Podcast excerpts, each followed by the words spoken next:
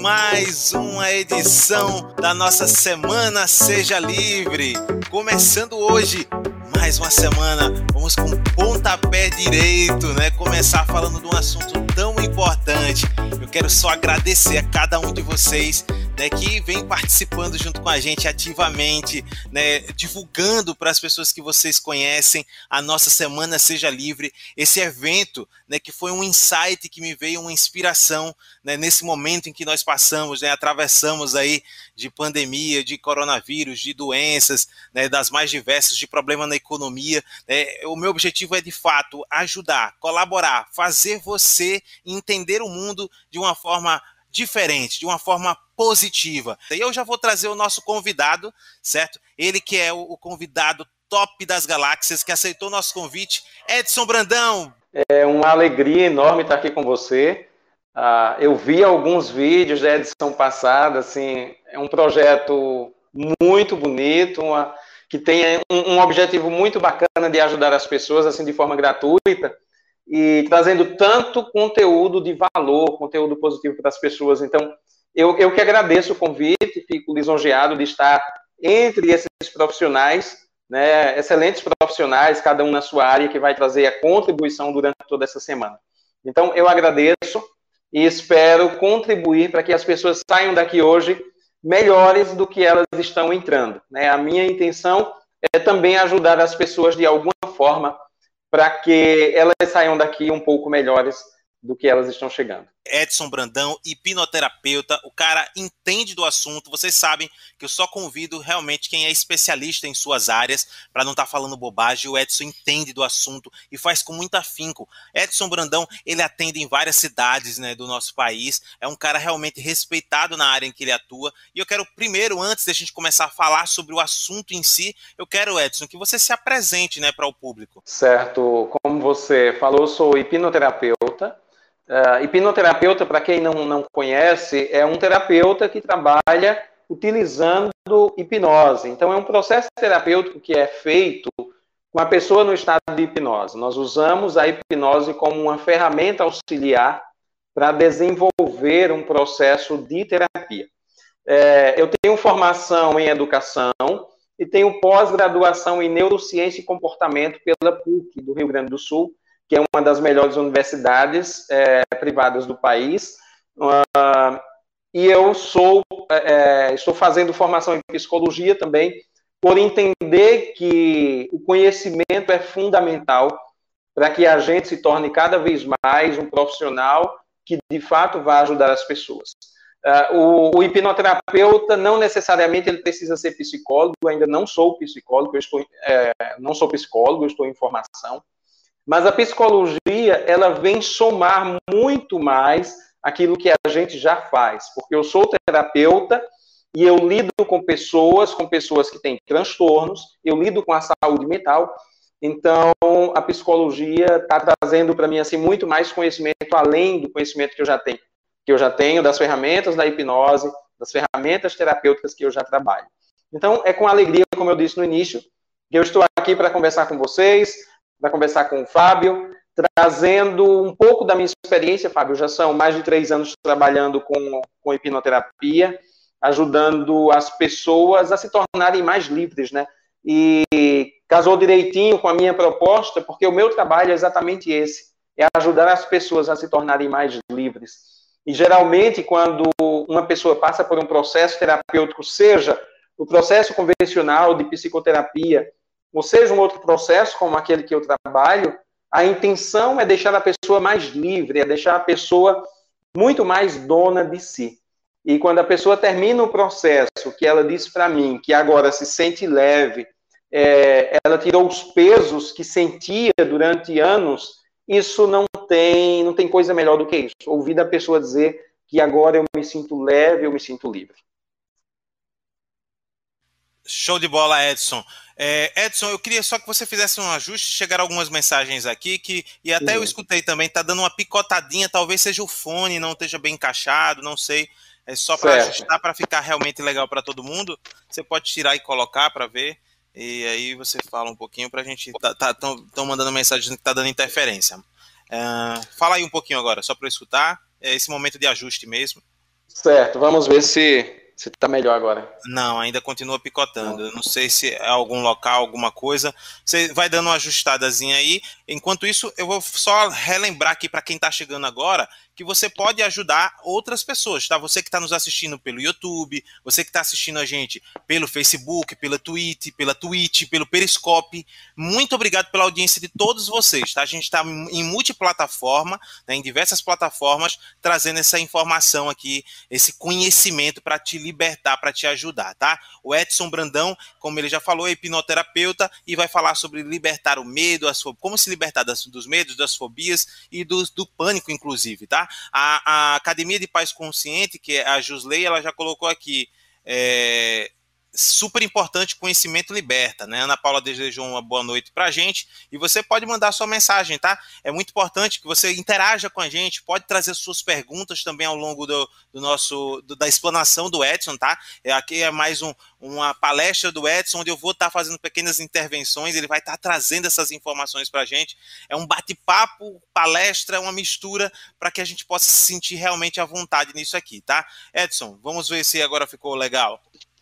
Espero que esteja melhor, porque eu não tenho reserva aqui. É, não, não, não, não mas dá para ouvir tranquilo. Incomoda um pouquinho, mas é. dá para ouvir, dá para ouvir. Vamos, vamos que vamos. Segue, segue o jogo. Se o pessoal sentir que tá muito ruim mesmo, aí eu peço para você tirar o fone e aí vai ser certo, fone certo. mesmo. Uhum. Certo? Vamos lá. Okay. É, deixa eu colocar aqui o tema. Edson, então, primeiro, explica pra gente o que é hipnose, né? Para que as pessoas entendam. Certo. Primeiro, hipnose é, é, um estado natural da nossa mente. A gente, Fábio, acessa estados de hipnose em muitos momentos da vida. Então, durante o dia, na verdade, a gente entra em, em estados de transe hipnótico muitas vezes. É aquele momento em que você, de repente, entra em devaneio, você esquece algo, por exemplo, você está com está procurando o celular e de repente o celular está no seu bolso. Ou você está dirigindo e de repente você diz, ué, como é que eu cheguei aqui? Então, esses estados de devaneio, eles são estados de hipnose. Agora, na clínica, nós utilizamos a hipnose direcionando a mente da pessoa para que a gente consiga alcançar um objetivo. E qual é o objetivo da gente com a hipnose na clínica? É ajudar a pessoa a acessar as suas emoções, aquelas emoções que estão bloqueando essa pessoa, é, para que a gente possa trabalhar isso de forma mais assertiva, de forma mais direta. Então, na verdade, hipnose é um estado natural da mente, onde a gente direciona a atenção, o foco com um determinado objetivo. Claro que a hipnose é apenas um estado. As pessoas usam de hipnose para entretenimento, para fazer show, para fazer brincadeiras. Então dá para se fazer muitas coisas com a hipnose. Só que na clínica, o objetivo da gente utilizar a hipnose é potencializar uma terapia, um processo terapêutico, porque a hipnose é um catalisador. A hipnose, na verdade, vai nos ajudar a atingir aquele resultado que muitas vezes demoraria muito tempo, digamos assim que nós estamos hackeando a mente para atingir esse objetivo de forma mais rápida, mais direta. Então, hipnose é isso. Então, hipnose não é estado alterado de consciência. As pessoas acham que entrar em hipnose é você entrar num transe profundo, onde você não vai lembrar do que acontece, onde pode acontecer algo que você não queira. Hipnose não é nada disso. É que, infelizmente, a, a hipnose foi associada durante muito tempo a misticismo. Tanto é que, no tempo de Freud, Freud utilizou bastante a hipnose no começo de sua carreira, ele enxergava a hipnose como alguma coisa mística. E quando ele decidiu abandonar a hipnose, é, quando ele criou a psicanálise, a associação livre, ele disse que estava deixando a hipnose primeiro. Ele não conseguia hipnotizar grande parte das pessoas, então ele se sentia incompetente para hipnotizar essas pessoas. E segundo, que naquele tempo, hipnose era apenas é, sugestão, então dava-se sugestão, e na maioria das vezes aquela sugestão funcionava, só que por ser apenas uma sugestão direta, não se trabalhava exatamente a questão emocional, e aí, às vezes, aquele processo voltava, e aí Freud abandonou a hipnose. Mas do tempo de Freud para cá, a hipnose cresceu assim, se desenvolveu de forma grandiosa.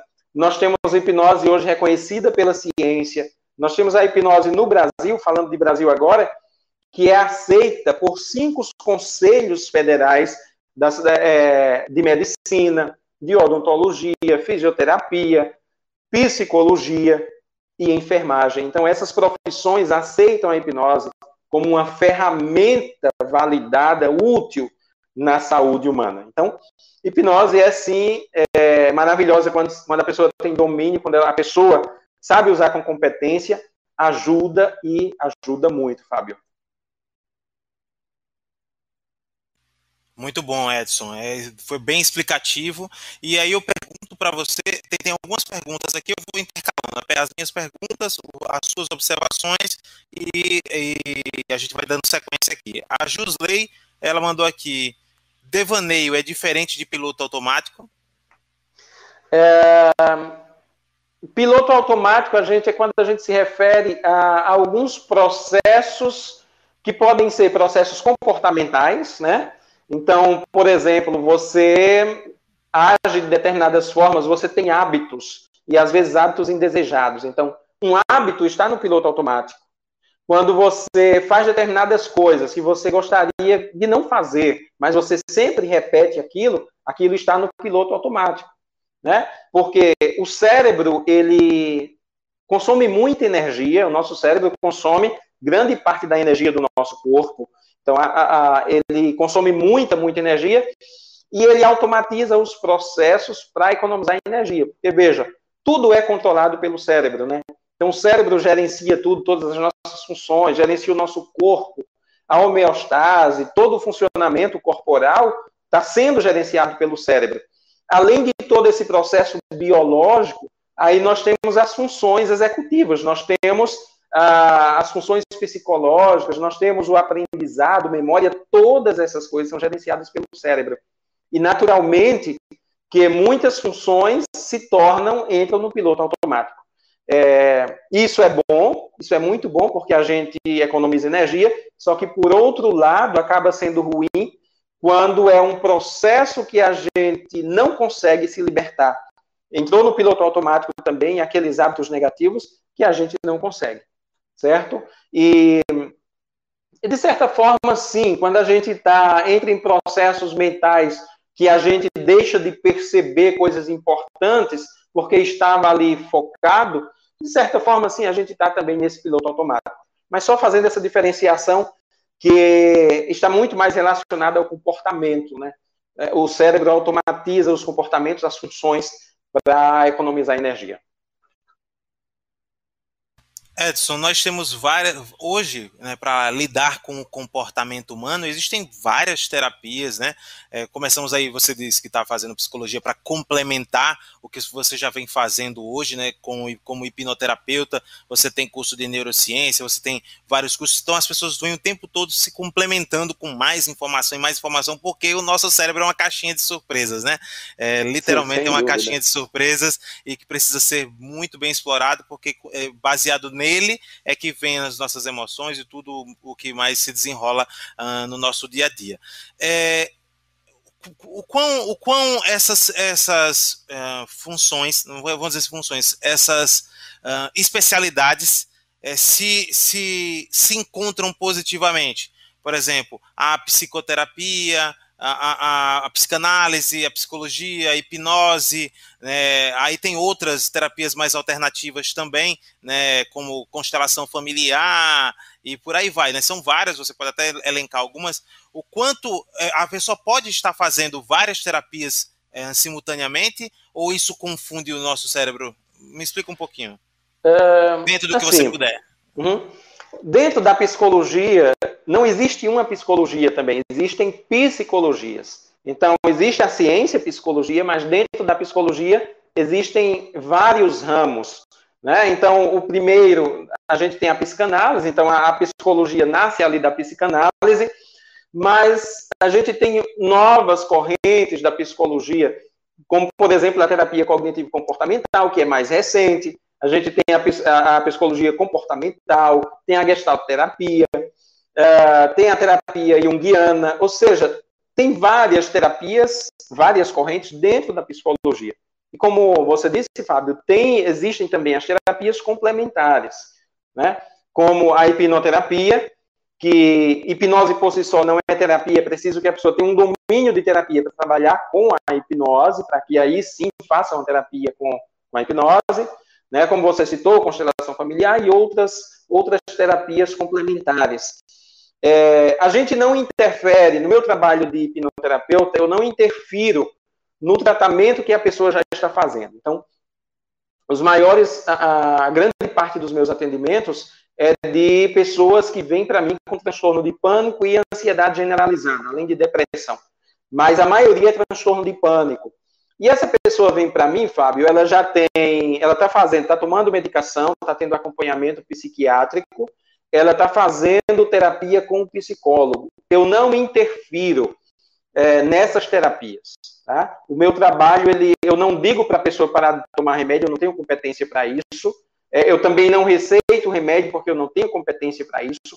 Só quem pode interferir na medicação é o médico psiquiatra, psiquiatra que vai indicar essa medicação psicotrópica. Deve ser o psiquiatra, inclusive. Às vezes a pessoa pega a medicação psiquiatra com qualquer outra especialidade. O correto é ir ao psiquiatra, porque ele estudou essa farmacologia, ele estudou sobre os problemas é, mentais, emocionais, para poder receitar isso. É, já que a gente está falando em medicação e remédio, é muito importante a pessoa entender que só remédio não resolve. Eu, eu canso de falar isso para as pessoas, e isso não é a minha opinião, Fábio, isso é ciência. É a ciência quem diz são os estudos científicos recentes que apontam que para que um tratamento mental, a pessoa que tem um distúrbio mental dê certo, é fundamental. Ah, em alguns transtornos, a medicação psiquiátrica, e eu estudei neurociências para entender exatamente isso, como é que a medicação ela vai agir nos neurônios, nos neurotransmissores, naquilo que está faltando no cérebro, na química cerebral, para que esse remédio ajude. Porém, remédio não cura a emoção, digamos assim. O remédio não trata a emoção. Se a pessoa tem um trauma, se a pessoa tem uma dificuldade emocional, o remédio não vai cuidar disso. O remédio equilibra a química cerebral. Porque o nosso cérebro, ele funciona através de sinapses elétricas e químicas. Essas sinapses químicas, Fábio, elas ocorrem nos neurotransmissores, os neurônios se comunicam através de sinapses. Então, existem neurotransmissores, como serotonina, é, dopamina, entre outros. Esses neurotransmissores, eles precisam, eles têm uma função no cérebro. E quando a pessoa tem uma deficiência, um problema nessa transmissão, nesses neurotransmissores, a pessoa desenvolve um transtorno. Então, a medicação vai atuar nesse nível. Mas, como eu disse, a medicação não vai atuar uh, na cognição, na emoção. Nesses aspectos aí é preciso terapia.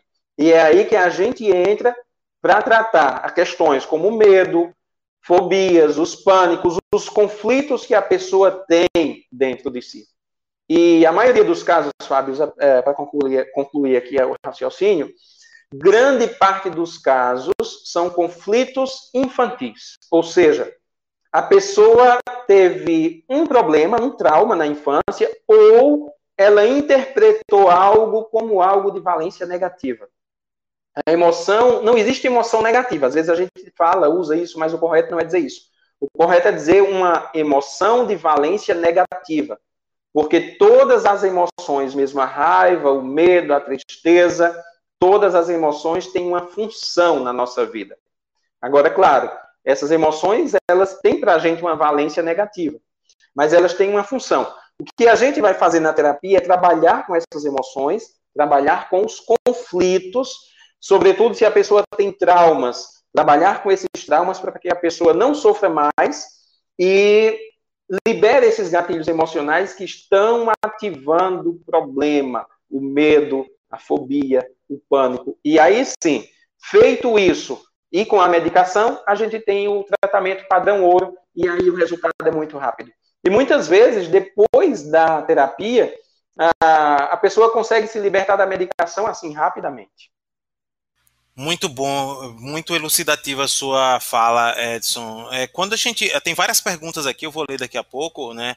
É, mas quando eu falo sobre essa questão dos, das várias disciplinas, vamos dizer assim, é, é porque hoje uh, existem muitos tratamentos em diversas áreas uh, da medicina, por exemplo, que é, se trabalha o multi, né, multidisciplinar, Sim, né, vamos dizer dúvida. assim. Então, é, acabam se complementando, né? Então, o cara vai estar tá precisando emagrecer, não consegue de jeito nenhum, então ele passa pela nutricionista, ao mesmo tempo pelo personal, vai para o médico endocrinologista, aí vai para a hipnose, né? Porque a hipnose também pode ajudar ele. Você vai explicar daqui a pouco se pode ou não, se eu estou falando besteira. Mas se ele tiver uma compulsão alimentar, eu acredito que você pode ajudar, né? Com a hipnose. Sem dúvida. Então, assim, são várias. O cara não vai só para uma coisa, não, uma só. Se eu só agachar ou se eu só fizer é, é, é, abdominal todo dia, eu não vou emagrecer. Existe um conjunto de fatores que vão me ajudar a perder peso. E às vezes o problema não está em eu não eu parar de comer. Né? Às vezes são distúrbios de outras situações que me fazem engordar.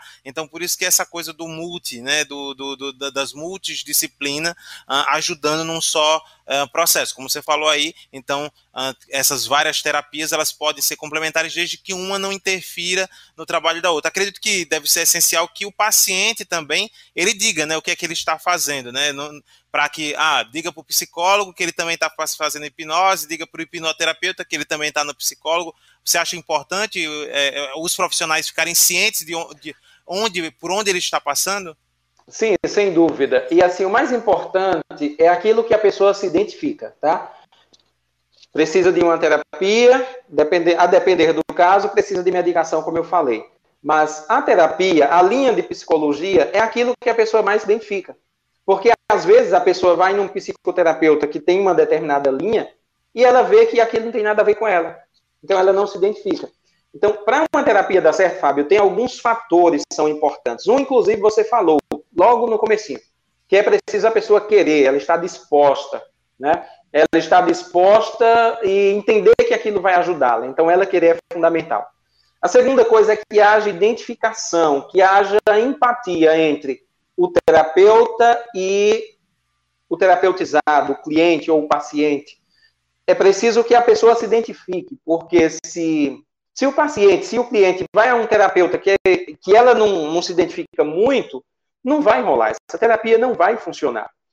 Então, se a pessoa. É por isso que hoje é tão importante, é fundamental a internet, os vídeos, a gente está se expondo, porque a pessoa já se identifica ou não. Se a pessoa assiste a um vídeo meu e ela se identifica com o meu trabalho, isso facilita o processo quando ela vem para uma consulta, ela, de certa forma, ela já me conhece, ela já conhece o meu trabalho e ela tem uma determinada, uma certa identificação. Agora, quando a pessoa vem e ela não se identifica de forma alguma, essa terapia não vai funcionar, não vai dar certo. Então, é fundamental que você se identifique com o terapeuta, se identifique com a forma de terapia também. Isso é muito importante. Beleza, Edson Brandão conversando conosco aqui sobre ah, o caminho, né, para que a gente possa encontrar a cura de traumas usando a hipnose, né? Edson já falou sobre é, as linhas que ele atua, né, como ele trabalha, né, falou sobre o que é hipnose aqui para gente, já falou sobre essa questão multidisciplinar também é, de outras terapias, e a gente tem aqui algumas perguntas no bate-papo, deixa eu ler aqui para você. Vamos Existem. Lá. A Cristina mandou aqui. Existem diferentes tipos de hipnose. Há indicação para qual idade? Se sim, qual a faixa etária? Olha só, a, hipnose funciona se a pessoa seguir instruções, se a pessoa tiver compreensão, se ela conseguir entender e seguir instrução, já dá para fazer hipnose. Dá, dá para trabalhar com crianças, já crianças, desde que elas compreendam bem, se comuniquem bem e sigam instrução. Então não é bem uma idade, é, é porque o desenvolvimento ele difere de uma pessoa para outra, ele é diferente.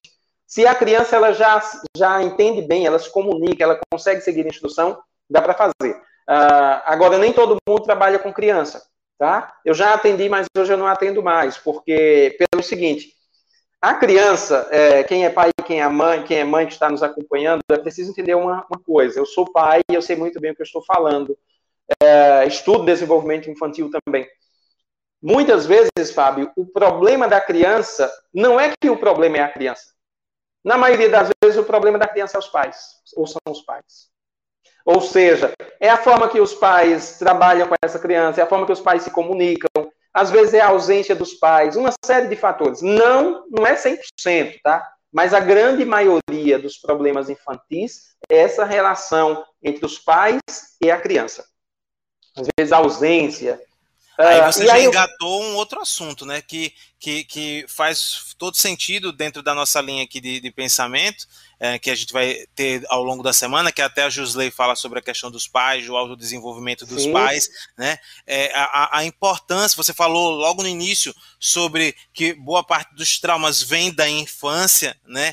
Então eu queria que você fala, abordasse mais essa parte, então, já que uhum. essa fase é uma fase tão importante na nossa vida que pode atrapalhar o nosso futuro. Tipo, o nosso passado pode atrapalhar o nosso futuro, né? E de que forma isso pode acontecer? Você que está aqui agora, que está gostando dessa palestra, desse bate-papo do nosso querido Edson Brandão, hipnoterapeuta, aqui na primeira, no primeiro dia da semana Seja Livre, faz o seguinte, deixa seu like aqui, se inscreve no canal e compartilha esse vídeo contra a Olha, acompanha agora que tá bom demais o bate-papo aqui do Edson Brandão.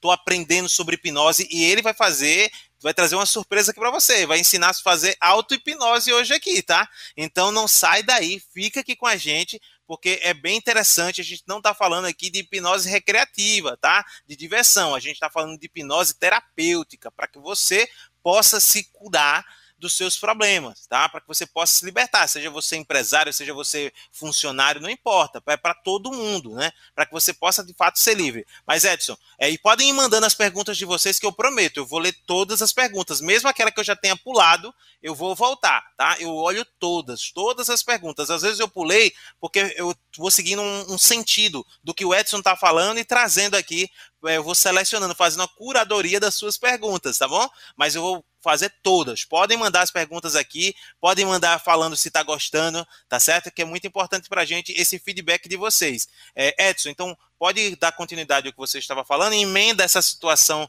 das crianças, uhum. por favor. Sim. É, o ideal, sim, é que a criança é que a criança tenha um atendimento terapêutico Agora, o que acontece é que para essa terapia da criança dar certo, os pais precisam se engajar. E, infelizmente, a grande maioria não quer engajamento. A grande maioria dos pais precisam, os pais são eles que precisam de terapia, mas eles não querem terapia. Os pais chegam assim para o terapeuta e traz o filho como se o filho tivesse um defeito. Aí diz, ó, tá aí, conserta.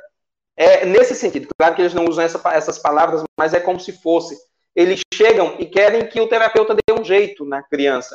Só que a gente pode até, a gente faz a terapia, acaba que resolve alguma situação, mas a criança volta para o mesmo ambiente doentio e vai voltar o problema. Se você resolve um problema, mas você está no mesmo ambiente e criança não tem ainda condições emocionais e intelectuais, condições de enfrentar o problema, de entender e enfrentar. Então, se ela volta para o mesmo ambiente e não mudou nada no ambiente, o problema volta, o problema permanece. Porque mais importante do, do que qualquer coisa, mais importante do que genética, inclusive, é o ambiente onde a pessoa está. Então, é por isso que hoje eu não atendo mais criança, porque na minha experiência, infelizmente, eu, eu tive essa, essa percepção na maioria das vezes são os pais que precisam de terapia, eles não querem terapia. Eles querem que o filho mude, mas eles não mudam. E aí, hoje, eu atendo pessoas adultas e idosos. Eu já atendi idosos de 85 anos, por exemplo. E é incrível quando chega um idoso desse com 70, 80 anos e quanta gente, quando a gente coloca hipnose, o sofrimento dela é exatamente a criança. E é incrível isso, porque as dores dela são dores infantis, como eu estava dizendo, são traumas infantis, né? É um pai ausente, é um pai alcoólatra, é um pai que batia, ou às vezes é a mãe que era dura, que era bruta, que batia, que não entendia a criança. Então, geralmente, os problemas das pessoas estão aí envolvidos, uh, envolve pai e mãe. Claro que também, às vezes, a gente pega casos assim, muito tristes de abuso infantil, de abuso sexual, envolvendo não apenas pai, mas às vezes envolve irmão, tios, enfim. Infelizmente tem essas situações também. Uh, mas, claro, não são todas. Vez ou outra aparecem essas situações mas na maioria das vezes é uma interpretação, é uma dor infantil, e às vezes não é um, um trauma, um abuso físico, como surra, espancamento, não é nada disso.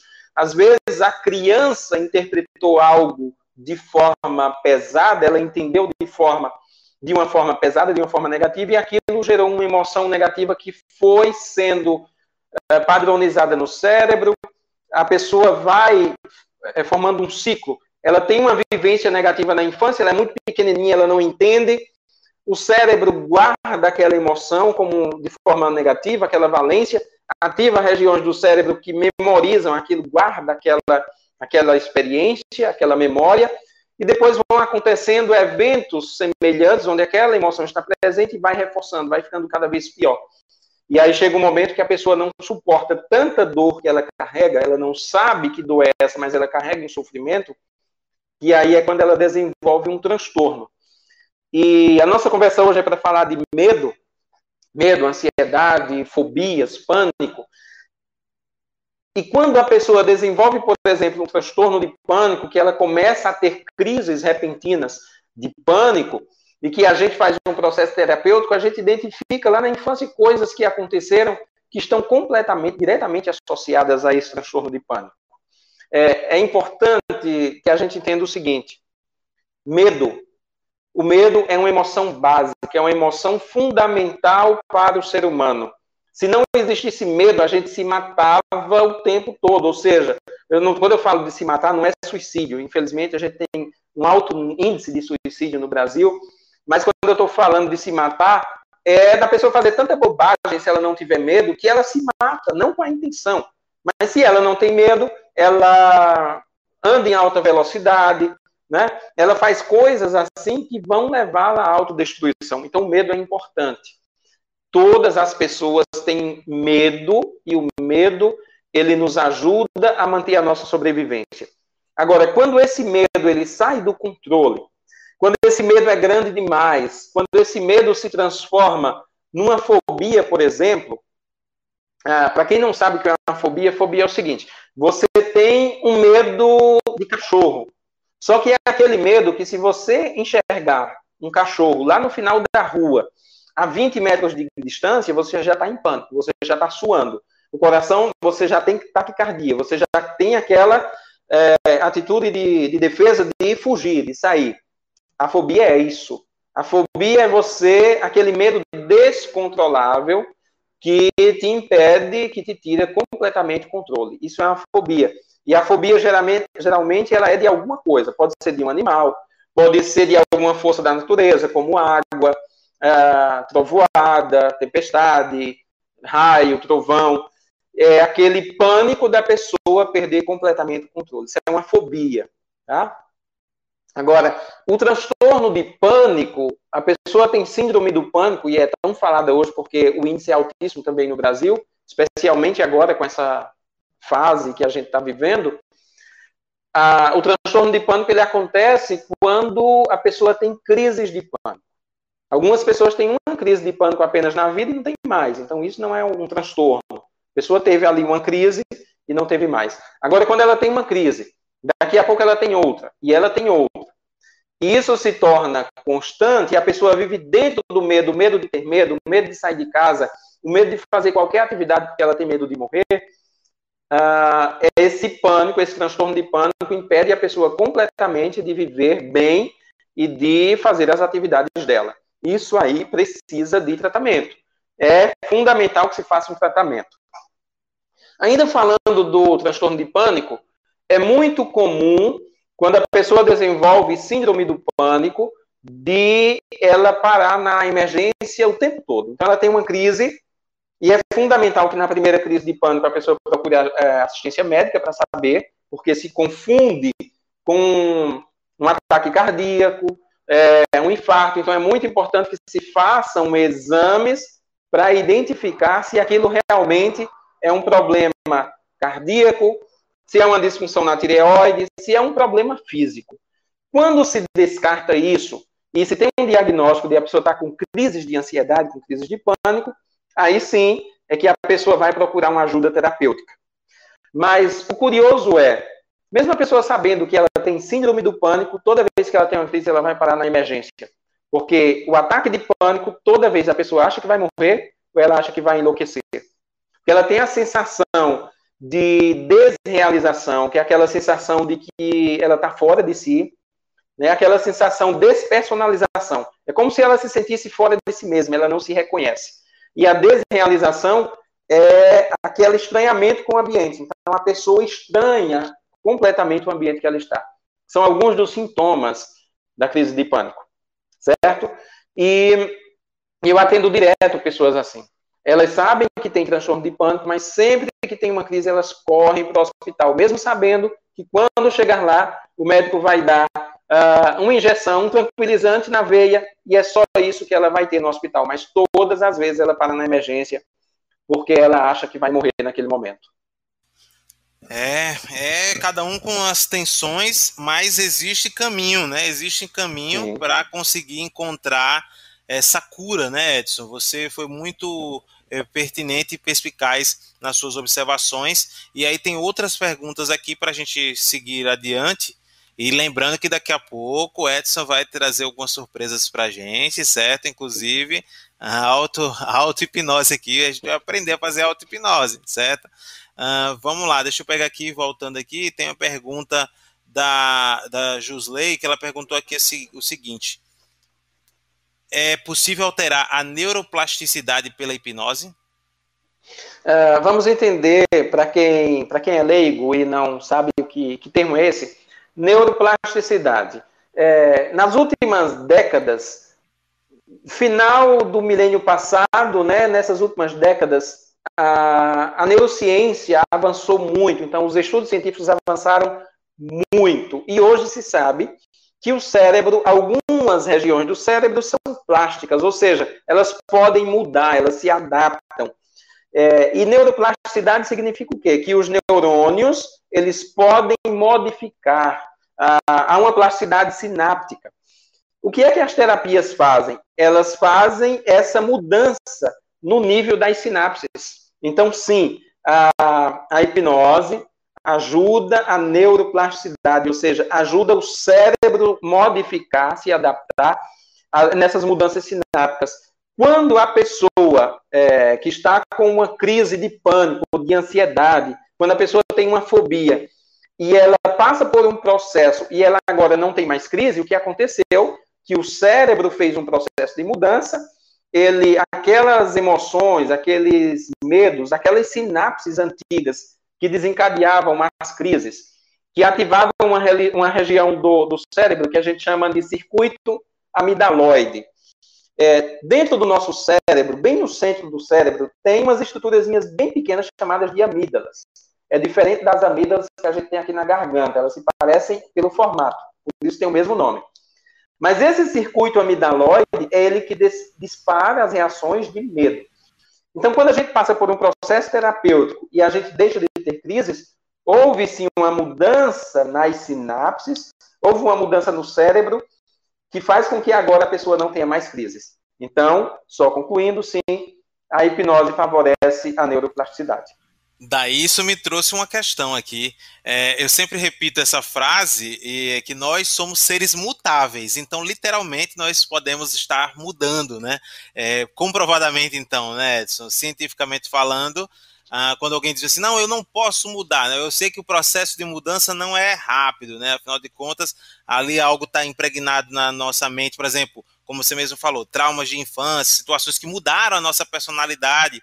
A gente iria seguindo por um lado e às vezes as, as, situa não, as situações que aconteceram na nossa vida, as pancadas que a gente levou, elas, elas nos alteram. Não pancada literal, né? Mas as pancadas que eu digo do, do, do que acontece. Por exemplo, esse processo de pandemia mesmo causou em muita gente, afetou, né, significativamente a vida de muita gente. Com certeza deve ter mexido com o cérebro de muita gente, né? Deve ter alterado assim algumas funções uh, das pessoas. E aí é bom, é bom a gente saber saber disso, né? Ter essa ciência mais de que uh, de fato nós somos seres mutáveis. E aí vem uma pergunta para você, Edson, é, baseado nessa sua resposta. É, pessoa, a, a gente sabe, nós sabemos que, por exemplo, às vezes quando as pessoas perdem a memória certo? Acontece algum evento, algum trauma, algum evento, e a pessoa perde a memória, às vezes quando ela desenvolve uma outra personalidade, é uma outra pessoa, com outro estilo, com outras coisas, né? Então, literalmente, essa coisa do. Talvez isso mostre pra gente, de fato, essas mudanças que o nosso cérebro é gigante, né? De, de, de informação que nós temos. É possível uh, fazer algum trabalho. Uh, de hipnose para pessoas que perderam memória ou que estão perdendo as memórias? Existe algum tipo de trabalho nesse sentido? Ou não? Olha, não, não há evidência, sabe? Não há evidência de que possa intervir nesse sentido. Porque, assim, é, vou dar um exemplo aqui. Acidente vascular encefálico, né? O AVC que agora a gente chama o cérebro, na verdade, a gente usa muito a palavra cérebro, mas o correto é encéfalo, porque cérebro é apenas uma parte. A parte mais completa que está dentro do nosso crânio é chamada de encéfalo. Então, um acidente vascular encefálico, quando ele ocorre em determinadas áreas, ele mata neurônios. Então, às vezes, ele atinge uma área responsável pela memória.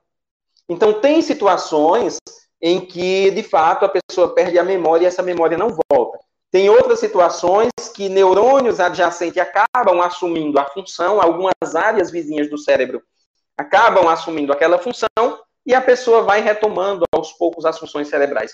Uh, então seria minha... meio que problemas físicos, desculpa te interromper, mas então seria meio que problemas físicos, né, dentro da estrutura do cérebro? Não. É isso? Tipo, é, basicamente, físicos, tipo basicamente assim. se se o problema é um problema exatamente físico, biológico, assim, estrutural, é, não tem evidência de que apenas a hipnose, que a hipnose poderia ajudar, né? Certo. É, agora, muitos exercícios, né, quando a pessoa está, é, existem exercícios que a pessoa faz de memória, de situações que ela precisa exercitar o cérebro, que isso ajuda, porque o cérebro é assim, se você não usa determinada função, você perde. Né? Então, se você, o cérebro tem esse princípio, ou você usa ou você perde. Você aprende determinada coisa, mas aí você não usa aquilo mais, você esquece, você perde. O cérebro não vai guardar tudo, todas as coisas, porque é, aquilo que não é importante simplesmente é descartado. É, eu estou com, com, a minha mãe, que passou por um processo de, de acidente vascular encefálico no final do ano passado. E é assim, como eu, eu já estudava isso, e eu fico observando como é, é interessante essa questão do nosso cérebro. Minha mãe teve um acidente é, isquêmico. Isquêmico é quando há um entupimentozinho em uma artéria, em uma determinada área do cérebro, deixa de chegar sangue, e por não chegar sangue, não tem oxigênio, e aquela área, simplesmente os neurônios morrem. A minha mãe teve um acidente no tronco cerebral, fica bem aqui embaixo, uh, no tronco aqui da, do cérebro. E o tronco cerebral, ele é responsável pela respiração, pelos batimentos cardíacos, pela parte motora. E aí o que aconteceu é que minha mãe ela ficou com o lado direito paralisado, não afetou a fala, porque a área da fala é uma outra área, aqui do lado esquerdo do cérebro, então o, o acidente foi aqui no tronco, não afetou a fala, mas afetou a parte motora. Ela está começando agora a retomar o movimento, já está movimentando os dedos, já está movimentando os dedos dos pés, depois de três meses desse, desse acidente. E é curioso isso. Aquela parte ali do cérebro morreu, ou seja, aqueles neurônios morrem, eles não recebem oxigênio, eles simplesmente morrem, não, não vai nascer outro no lugar. Mas os neurônios que ficam ao redor, eles podem, podem, é uma possibilidade, nem sempre vai ser assim. Eles podem assumir a função daquela área próxima.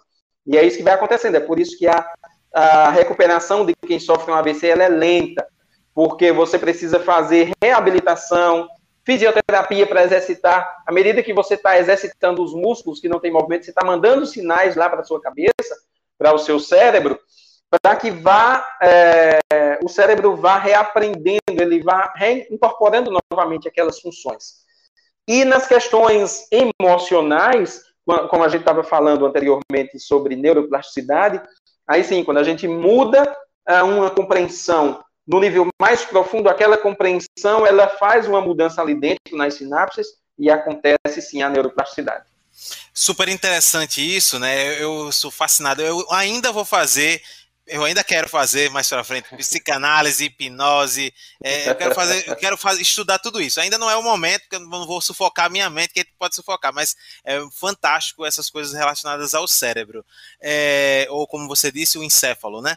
É, já vou pegando aqui para ir me, me, assimilando né, nas situações. Mas, gente, eu estou batendo um papo com o Edson Brandão, ele que é hipnoterapeuta. Você está participando da semana Seja Livre, com o objetivo de fato que você, que eu, que o Edson, que todos nós nós venhamos a encontrar a liberdade plena, certo? Então, isso passa muito pelas emoções, isso passa pelo autoconhecimento, isso passa por muita coisa e a gente está juntando um time forte para que você possa desenvolver essas competências e assim você encontre essa liberdade que tanto almeja, tá? E principalmente uma das liberdades que a gente precisa é dessa, da emocional, para a gente não ficar aprisionado. Você falou muito sobre, sobre, o cérebro e eu sei que existem ginásticas cerebrais, né? Uh, que são, são desenvolvidas. Será que a gente conseguiria, então, uh, com, com trabalho. Vamos supor agora, Edson, uma pessoa que não aparentemente não tem problema algum certo? Não tem problema nenhum, é emocional, ela vive uma vida tranquila, vive uma vida boa, vive uma vida de boas, tranquilão. É, existem é, é, trabalhos com a hipnose de prevenção para problemas futuros, tipo, para que não venha desencadear problemas futuros, como existe hoje a, a ginástica cerebral, que é para poder você desenvolver o seu cérebro para que ele use outras áreas e assim você não venha é, é, atrofiar, reduzir é, por exemplo, essa questão do. Eu esqueci agora o nome da doença do esquecimento. E acabei de esquecer. É, me lembra, por favor. Amnésia, amnésia, Alzheimer, amnésia, né? Uhum. Então, a, eu acabei de esquecer o nome do negócio de esquecer. Então, a amnésia ou o Alzheimer, Sim. né? É, a ginástica cerebral ela diminui, reduz os riscos de Alzheimer, né? De você desenvolver o Alzheimer e várias outras coisas. A gente às vezes se alimenta de algumas coisas para prevenir outras coisas. No caso da hipnose, existe hipnose preventiva? Ah, não tem uma hipnose assim preventiva. O que vai prevenir a nossa saúde mental é vida ativa. Exercício físico é um excelente ativo para garantir a saúde do nosso cérebro, porque o, o exercício físico ele aciona determinadas áreas do cérebro, eles facilitam inclusive a neurogênese, que é em algumas áreas do cérebro que nascem novos neurônios, é, facilitam a neuroplasticidade.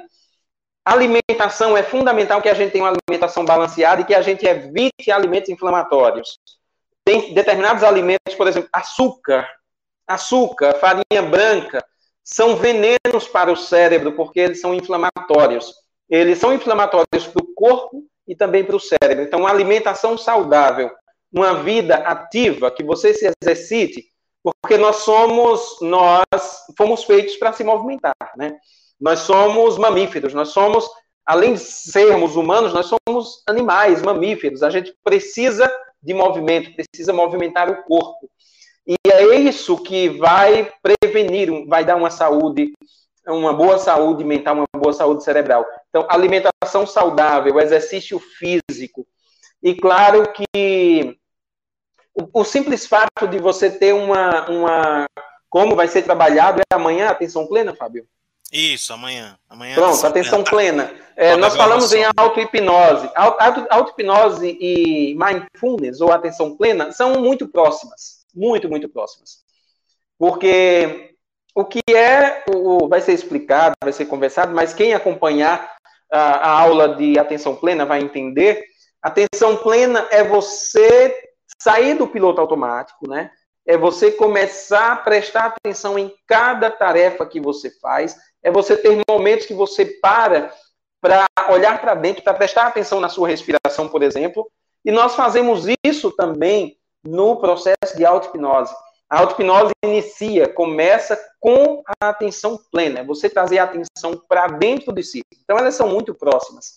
Se você pratica meditação, se você faz auto-hipnose, se você tem espiritualidade, também fortalece a sua saúde mental, é, uma, uma é importantíssimo. Uh, espiritualidade, não necessariamente é, religiosidade, mas a espiritualidade mesmo, você ter contato com Deus, você ter é, um propósito na vida, né? E aí vem a importância do propósito, tudo isso está interligado. Se você tem um propósito, se você tem essas vivências, isso também favorece. Né? Hoje, a, a medicina, a ciência está olhando muito também para a espiritualidade, entendendo hoje que também é uma, um componente importantíssimo na saúde, que antes Caso... era desprezado, hoje já está, assim, unindo. Né? Casou certinho é, por isso que eu disse, todas as perguntas eu vou esperando o momento certo trazer. Tem uma pergunta lá do começo que a Cristina trouxe que tem a ver com isso que você falou agora, sobre espiritualidade, religiosidade, e aí vamos quebrar aqui um, um às vezes um preconceito que talvez que exista, né, nos questionamentos das pessoas. Existe algum questionamento religioso contra a hipnoterapia? Fez a pergunta. Existem algumas é alguns evangélicos, eu não sei dizer exatamente quais, que eles dizem que hipnose não é de Deus. É um, eles usam esse termo assim, né? Hipnose não é coisa de Deus. Eles têm uma resistência, assim como tem resistência a outras coisas. Tem, tem religião que não, não aceita doação de sangue, né? São as regras religiosas dela, delas. Mas... Vale ressaltar que tem várias igrejas que usam PNL, é... hipnose, é, vários pastores que, sim, na hora da, da, atuação ali, eles estão usando várias sugestões, hein? Eu inclusive, inclusive, é, inclusive tem pastor que estuda hipnose, não diz. Sim, sim. Mas sim. no culto o que ele tem faz é hipnose pura. Usa, Tem padre também, tem que é pura também. hipnose. É né? A gente que conhece, que às vezes assiste a alguns cultos religiosos, né? A, a gente vê ali hipnose o tempo todo, né? É, tem um, um, um professor meu de hipnoterapia que ele disse uma vez assim: por que é que no Brasil, quando se fala assim, ah, o capeta está ali, que só aparece um tipo de capeta? Não aparece um capeta lá do, do né, lá da África, lá não sei de onde, não sei de onde, é sempre o mesmo. Então são coisas assim que a gente pensa, é, é interessante, né?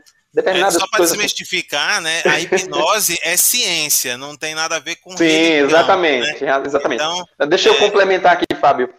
É, Hipnose é aceita pela ciência. Eu falei no começo, é, existem cinco conselhos profissionais no Brasil que aceitam a hipnose, inclusive medicina e psicologia. Então, não tem nada de religião, não tem nada de espiritual, de espiritualidade. As pessoas, às vezes, elas perguntam se num tratamento vai ter regressão de vidas passadas, porque algumas pessoas fazem regressão de vidas passadas. Tá? Eu não trabalho com regressão de vidas passadas, eu trabalho com um processo de hipnoterapia, onde, na maioria das vezes, acontece regressão. Mas regressão é você apenas acessar uma rede neural, uma memória no seu cérebro, que está associada a traumas da infância, às vezes o ventre materno, e acontece que se vem para mim uma pessoa espírita, ou que não seja espírita, mas acredita em reencarnação, e ela já vem com a crença de que o problema dela não é nessa vida, o problema dela é originado, foi originado numa vida passada. Adivinha o que é que vai acontecer na terapia dela? Ela vai para uma vida passada. Ou seja, ela vai trazer memórias que ela, ela tá, diz. Tá. Exatamente. Ela traz uma experiência de uma suposta vida passada. Tá? Eu digo suposta porque não existe nenhuma prova, não, não existe nada que prove isso. Mas a gente tem um profundo respeito pela experiência da pessoa. Então eu trabalho com aquela pessoa como se ela estivesse lá na vida passada e eu vou trabalhar com a experiência dela, porque é a crença dela. Mas se a pessoa não acredita em vida passada, jamais ela vai trazer memória de vida passada. Isso é crença. Faz parte da crença da pessoa, certo? A terapia é para resolver os conflitos internos e como eu disse, na grande maioria das vezes esse conflito cai na infância. Por quê? Por aqueles motivos que eu já expliquei, da infância. E às vezes a pessoa traz uma experiência do ventre materno. E por que isso pode acontecer? Porque lá para os três meses de, de gestação, o cérebro, a estrutura, o sistema nervoso já está formado e ele já guarda emoções, ele já guarda experiências. Então, se a mãe tem um momento de, de forte emoção, de descarga emocional, ela está muito, tem muito medo, está muito preocupada, toda aquela descarga de emoção e aquela descarga química vai ser descarregada pela, pela placenta, pelo cordão umbilical e vai ser levado para aquele bebezinho que está na barriga dela.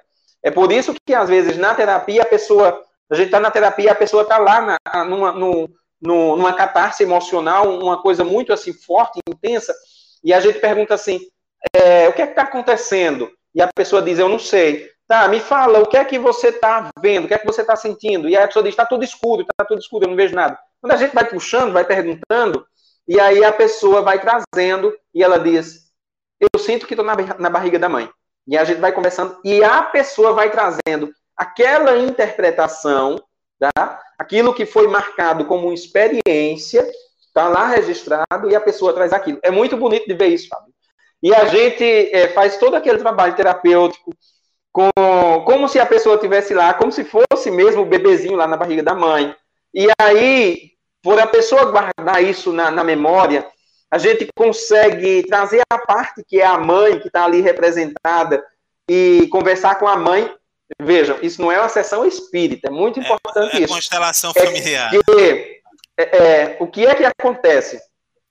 A gente, é, a gente traz dentro de nós muitas partes. Muitas. Tá? São interpretações. Então, eu enxergo o meu pai de uma forma, meus irmãos, eu tenho cinco irmãos, cada um deles enxerga de outra forma. É interpretação. Então, quando eu falo com a pessoa e eu digo, tá, e eu começo a conversar com a pessoa como se eu estivesse falando com a mãe que está ali com o bebezinho na barriga, é que eu estou falando com a interpretação dela. É como ela enxerga a mãe. Porque às vezes a pessoa tem uma raiva do pai, da mãe, e ali a gente faz aquela compreensão, e é como se a pessoa, a mãe falasse com a pessoa, é como se a gente faz essa conversa, pai, mãe, filho, enfim. É, Chama-se terapia de partes, isso, esse processo, para levar as partes do ego, tá? Isso, a psicologia fala de partes do ego, explica isso, levar as partes do ego a se reintegrarem, a ter uma compreensão que traga paz, que traga tranquilidade e não conflito. Porque o que acontece conosco dizer. são os conflitos. Eu vou dizer para você, viu, que o assunto tá ficando muito bom, viu, gente? Então continua com a gente aqui, senta o dedo no like, se inscreve no canal, ativa o sininho, porque a semana vai ser uma semana recheada de conteúdos bacana. O Edson é show de bola e eu não vou ficar com ele só nessa semana Seja Livre, não, viu? acredito que eu vou trazer ele outras vezes aqui, que tá muito legal. E é claro, eu já disse para ele, e agora mais, com mais certeza que assim que a gente puder agendar eu vou fazer a minha terapia com ele também. E, Edson, deixa eu dizer um negócio para ti. É, é como eu disse, tá, gente? Isso aqui é um apresentador de vergonha, tá? Eu todas as todos os comentários de vocês eu tô lendo e trago no momento oportuno. Tem uma pergunta aqui da Simone que foi lá no começo que tem a ver com isso, tá? Mas antes de eu jogar a pergunta da Simone, deixa eu fazer uma observação aqui. Você falou sobre essa questão da, da criança, da pessoa se sentir ainda na barriga da mãe. Eu vou confessar uma coisa aqui ao vivo para vocês. Eu é, tem, é, que é isso que eu, uma das coisas que eu quero, revelações ao vivo. Uma das coisas que eu quero, uma das coisas que eu quero trabalhar é que é. da separação do meu pai com a minha mãe, certo? Eu não lembro nada para trás. E eu só lembro do dia de Natal, meu pai indo embora. Eu tenho uma aversão a Natal terrível. E isso foi com sete anos de idade. Então eu fico muito besta com uma invejinha é, boa, que não sei se não é que existe inveja boa, mas é com, não é nem é inveja, é um sentimento assim quando as pessoas falam que tipo lembra da infância, tipo com três anos de idade, com quatro anos, eu já vi gente dizer que lembra pequenininho, né, tipo ainda bebê, alguma cena, alguma coisa, uhum. e eu não lembro nada dos sete anos para trás. E eu sei é, depois de muito eu trabalhar sozinho automaticamente a minha mente, foi que eu descobri que tinha a ver com a separação dos meus pais. Então eu já sei um ponto, eu tenho convicção que foi ali. Né? A minha tristeza sempre quando chega o Natal, aquela coisa toda, e a lembrança que me vinha lá do meu pai indo embora no dia do Natal. Né? É, o que eu, é o que eu lembro. Pode até não ter sido o evento do jeito que, que foi. Eu nunca nem falei com eles sobre isso, nem, nem meu pai nem minha mãe. Né? Então, estou fazendo a revelação ao vivo. Né? É, fatos. Uh, mas vamos lá. Então, essa é uma das coisas que eu achei super interessante. E aí, a, a Simone colocou aqui, ó. Que interessante. É, Edson, em caso de mãe depressiva, a criança pode deprimir também? Já que, né? Enfim. Uhum. Sim, existe também uma carga genética, tá? É, existe sim o componente genético, mas eu até disse uh, no começo que o ambiente é muito mais importante do que a genética. Não é que a genética não é importante, mas é a chamada epigenética. Ou seja, às vezes a pessoa tem um gene para desenvolver determinada doença, mas o ambiente é um ambiente positivo, é um ambiente que não vai ativar aquele componente e não vai desenvolver a doença. Então, se a mãe é depressiva e, e às vezes a criança pequenininha teve, né, teve toda essa questão da mãe depressiva, sempre chorando, sempre triste, e isso pode trazer além, pode ter um componente genético também, sim, pode, né? Assim como, por exemplo, a esquizofrenia também tem um traço, pode ter um traço genético, às vezes famílias têm vários casos, é, e pode sim desenvolver. Mas o ambiente, quando você tem um ambiente positivo, quando a criança recebe muito amor, muito acolhimento, muita compreensão, é isso que faz a pessoa é, ser saudável, digamos assim, certo? Então, é possível, pode ser, pode, mas claro que não é um determinante, né? não é que vai desenvolver, pode desenvolver sim. Entendido, Edson. Tem mais pergunta aqui. Tá, tá chovendo pergunta. Mandem suas perguntas. É, a Bebel colocou aqui algumas intervenções. É incrível, é incrível como as áreas do conhecimento se interconectam. A hipnose tem mais de uma linha de atuação, assim como a psicologia. Edson, não sei se é assim que se fala. Uh, ele já falou sobre esse assunto, mas ele pode fazer um breve só para lembrar. E ela perguntou aqui: eu pergunto, por que temos, por que temos, porque em termos de hipnose já li alguma coisa de Milton Erickson, mas acredito que devam existir outros teóricos estudiosos. Sim, existem sim, existem na verdade duas linhas, digamos assim. Você tem a hipnose clássica, e você tem a hipnose dita ericksoniana. Ela estou aí Milton Erickson. Exatamente o que foi que aconteceu. Os alunos de Milton Erickson, é, Milton Erickson é, ele foi muito, é um dos grandes nomes da hipnose. E ele tinha uma dificuldade, ele tinha um problema de comunicação que ele falava muito, muito baixinho e devagar por conta do problema que ele tinha. E aí ele desenvolveu um modo próprio de hipnotizar. Então, a hipnose ericksoniana é, é muito mais indireta. E nós temos a hipnose clássica, que é aquela hipnose direta, que é aquela hipnose que a gente dá sugestão direta, que a gente diz, orienta a pessoa o que fazer. Então, existem essas duas linhas, a hipnose clássica, a hipnose ericksoniana. E dentro da hipnose clássica vão existir aí inúmeras ferramentas terapêuticas. Então, eu trabalho com um processo que eu uso uh, regressão, uso terapia de partes, é, às vezes uso ferramentas da terapia da Gestalt, da Gestalt terapia dentro do processo. Então, na verdade, a gente acaba usando muita coisa dentro do processo terapêutico, certo? Mas, em suma, é, são essas duas linhas, porém, dentro da hipnose clássica também a gente tem aí muitas ferramentas. Aí são ferramentas, são técnicas dentro do processo terapêutico. Show de bola, Edson. É, eu gostaria que você fizesse. Uh, já a gente já tá, né, passou aqui do horário, 8h36, que você trouxesse aí então as, as suas novidades, né? É, como é esse processo de auto. O que primeiro explicar para a gente o que é a auto-hipnose, né? E depois trazer para a gente aqui fazer ao vivo. é, lembrando que nós estamos ao vivo aqui pelo YouTube, Facebook, Twitter e Twitch, tá? Muito obrigado à audiência de todo mundo que está aí nas cinco redes ao vivo simultaneamente aqui, multiplataforma. Na verdade, a gente, assim, quando a gente faz um processo de hipnose com uma pessoa, a gente já explica.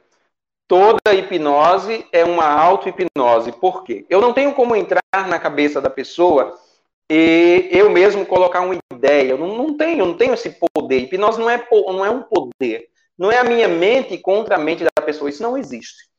O que existe é eu dou um caminho, eu oriento a pessoa, eu vou estar conduzindo. Se a pessoa quiser, ela segue esse caminho. Porém, se a pessoa não quiser, por isso que é fundamental a pessoa querer se permitir. Se ela não quiser, se ela não, não se permitir, não vai acontecer nada. Então, a hipnose, toda a hipnose é uma auto-hipnose. Mas quando a gente fala aqui em auto-hipnose, é, como a gente, como eu vou propor para vocês, é você se hipnotizar sozinho. De que forma? A hipnose é você olhar para dentro, é você parar e direcionar sua atenção para dentro de si, para perceber as suas emoções e para se dar sugestões. Então, um exemplo. Digamos que você queira. Você tenha dificuldade para dormir e você quer se trabalhar para dormir melhor. Então, você, você vai fazer o seguinte: antes de dormir, você vai passar um tempinho é, com uma respiração mais profunda, mais calma. Você vai passar um tempo nessa respiração mais diafragmática, que é aquela respiração que você traz todo o ar para a sua barriga, para o seu abdômen. Então você respira bem devagar. Faz uma respiração bem lenta, tomando consciência da respiração. E você vai se dar alguma sugestão. Você, vai, você pode escrever essa sugestão num papel e ler essa sugestão antes de passar esse tempo em auto-hipnose. Essa sugestão ela precisa ser uma sugestão curta, ela precisa, ela precisa ter emoção, precisa ser emocional, porque emoção direciona todas as nossas ações, a gente é movido por emoções, então precisa ser uma sugestão emocional. E como é que eu transformo uma sugestão em emoção? Eu posso, por exemplo, dizer que eu quero dormir, dormir bem. Isso é uma sugestão. Mas eu posso enriquecer essa sugestão. Eu posso trazer mais elementos para essa sugestão ficar mais é, significativa para mim. Então, eu posso dizer que eu vou dormir muito bem, porque será maravilhoso acordar amanhã e brincar com minha filha, e ter energia para brincar com minha filha. Ou eu posso escrever a sugestão de eu vou dormir muito bem hoje, porque é maravilhoso acordar amanhã com muita saúde e disposição e, e realizar algo diferente, algo bom que você queira. Então, você, o que você precisa fazer é você pegar algo que você queira, você transformar isso numa frase, numa sugestão, transforma isso numa frase, você escreve, colocando elementos emocionais, colocando sentimento, colocando emoção. Né? Vamos aqui pegar um outro exemplo. Tem gente que diz assim: ah, eu quero, eu, eu quero ficar rico. Mas ela não é específica, ela não traz emoção. Eu quero ficar rico. Quer ficar rico para quê? Né? Ou eu quero ganhar mais dinheiro para quê? Então você precisa transformar isso numa questão que tenha emoção. Para que isso vá entre no teu cérebro, na tua mente, e isso vá é, é, se transformando numa questão emocional, de mais valor. Então, se você quer, por exemplo, ganhar mais dinheiro, você pode dizer, por exemplo, que é maravilhoso você ganhar, uh, vamos aqui, 50 mil reais por mês. Estou dizendo aqui um valor aleatório, tá? Não sei quais são as suas metas, quais são os seus objetivos. Apenas um exemplo. Então, digamos assim, é, é maravilhoso ganhar 50 mil reais por mês, né? E ter é, poder fazer viagens com, com a minha família, poder ter liberdade para ir onde eu quiser, usufruir né, de alguma coisa palpável que tenha validade emocional para você. Então é muito importante. A sugestão precisa ser, não, não pode ser uma coisa muito grande, tem que ser uma frase relativamente curta de algo que você quer desenvolver, alcançar, mas que tenha emoção. E aí você vai fazer isso. Inspira devagar, é, é, lê, fecha os olhos, passa um tempinho de olhos fechados, prestando atenção no seu corpo, na sua respiração, é, se percebendo. Depois abre os olhos, diz, fala aquela a sugestão que você escreveu, lê, repete aquela sugestão, volta a fechar os olhos, passa um tempinho. Isso é autossugestão é auto-hipnose. Quando você começa a trabalhar isso, isso começa a ficar mais natural. isso começa a ficar mais palpável. E o curioso, Fábio, é que a mente aceita a sugestão, a mente vai aceitando a sugestão e ela vai, vai encontrando caminhos para que aquilo se torne real. Você repete, vai repetindo a sugestão. Você pode fazer isso todos os dias, todas as noites, antes de dormir, em algum momento do seu dia. Dá-se a, dá a sugestão, fecha os olhos, fica um momento ali, só prestando atenção no seu corpo e internalizando aquela sugestão. Isso já é o bastante. Claro que quando a gente está na clínica, a gente vai trabalhar questões emocionais, a gente vai também dar sugestão, é uma questão muito mais profunda. Mas é possível, simplesmente com isso, você ter um benefício. Veja que em hipnose a gente consegue modular a percepção de dor. A gente consegue, é, com auto-hipnose, modular a dor. Tem pessoas que sofrem horrores com fibromialgia e quando elas aprendem a fazer auto-hipnose, elas conseguem reduzir a sensação da dor. Conseguem modular isso. Então dá sim para se trabalhar, para aprender a utilizar isso para diversas situações, para melhorar a performance, seja para estudar, para memorizar, memorizar, se é um atleta, para ter um, um, maior desempenho, para ter mais foco. Exatamente, você consegue é, fazer isso. Dá as sugestões que são boas, que escreve direitinho as sugestões, fazendo aquilo que eu disse, sendo curta, com emoção, né, específicas, que seja uma coisa específica, não pode ser muito aberto, tem que ser como meta, né? Não vai escrever um livro, né? Específico, isso. É algo que seja específico e curto, porque você lê aquela sugestão curta, você internaliza, você fica um tempo ali, é, não precisa ficar pensando. Mas você pode, por exemplo, é, é, você dá uma, você escreveu lá uma sugestão, ou mais de uma sugestão, e enquanto você está lá em, em auto-hipnose, de repente você pode imaginar aquilo se realizando. Você está enriquecendo o processo. Né? Esse processo de, de, de autossugestão, de imaginação para o cérebro é muito rico isso. Porque quando a gente imagina, a gente está mexendo com áreas uh, do nosso cérebro e, e, é como se, de fato, a gente estivesse vendo, vivenciando aquilo. Não tem muita diferença no nosso cérebro a imaginação e aquilo que a gente vê de verdade. A Thelma Moura é uma mentorada minha e ela trabalha com essa área de. Ela é policial federal, rodoviária federal. Ela já passou em diversos concursos. Ela fala, falando comigo disse, ela hoje tem um curso para pessoas que querem passar em concurso público. Ela já passou em vários e com esse com um método que é similar a isso, é questões de é, pensamentos positivos e tal, enfim, trabalhar da mentalidade.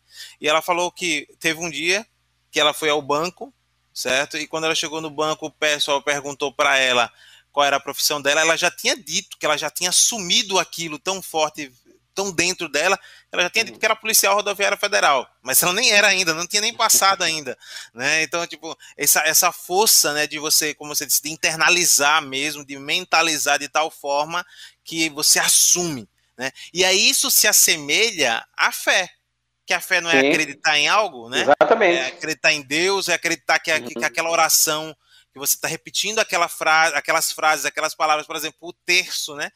O terço é a repetição, né? Repete várias vezes, para quem é católico, repete várias uhum. vezes. Eu sei que, assim, tem uma quantidade de X que repete, depois muda uma outra, depois segue mais um restante e assim vai. E você está repetindo, está internalizando. E é cheio de emoções, né? Que você disse, tem que ter Sem um dúvida. toque de emoção. É. A, a fé tem muito disso, né? A, a emoção, ela.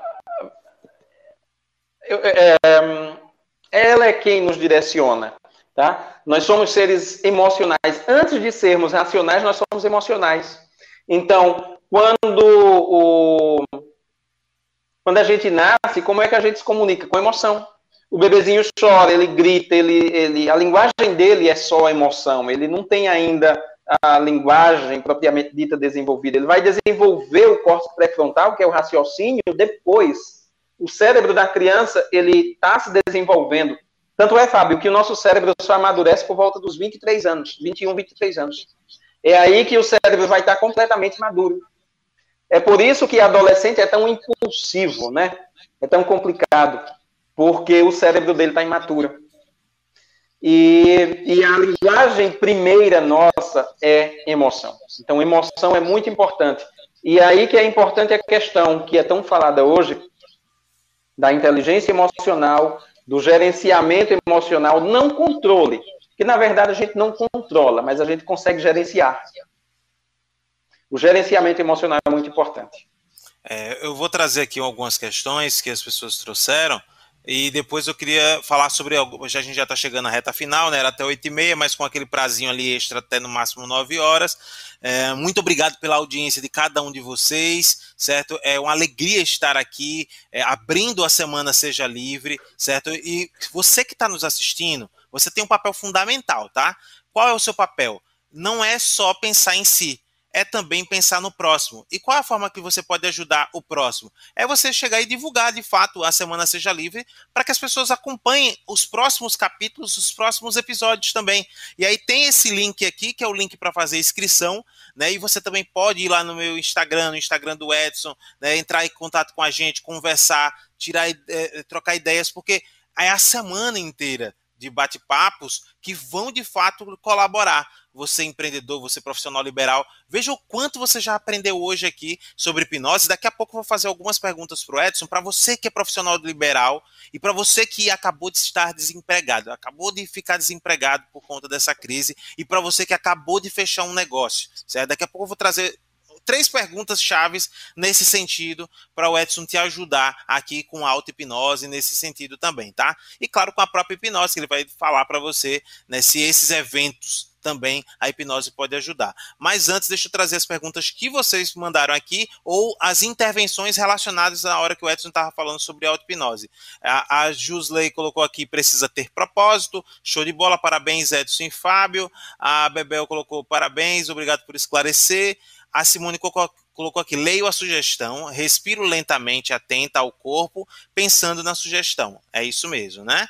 Uh, a Bebel colocou aqui: a respiração. Eu, a respiração prepara a mente para receber a sugestão, porque acalma aquela, né? Acalma, acalma ela. Exatamente, isso. Uh, a Jusley colocou aqui. Uh, exato, por isso educar é um desafio para os pais, desenvolver com habilidades socioemocionais dos filhos, a Simone colocou aqui. Parabéns uh, por essa linda iniciativa. A Semana Seja Livre já é um sucesso. Edson, gratidão por tanto ensinamento. Né? Tá aqui a Simone. Pronto. Eu quero perguntar para o Edson, é, tra trazer para você, primeiro você que acabou de perder o emprego, certo? Para você que acabou de perder o emprego, então está emocionalmente abalado. De que forma a hipnose pode ajudar Edson para que ele possa é, conseguir um emprego novo, né, para que ele tenha forças, energia para ir em busca desse emprego novo ou até pivotar, sair do, do fato ser empregado e ter força para empreender. É, é, preciso que a pessoa cuide né, das suas emoções, porque se ela não estiver bem, ela não vai conseguir se sair bem na entrevista de emprego, ela não vai conseguir desenvolver uh, bem as suas funções quando ela conseguir um trabalho. E se ela não está bem, ela também não tem energia para buscar um trabalho, para desenvolver uh, estratégias para conseguir sair dessa condição.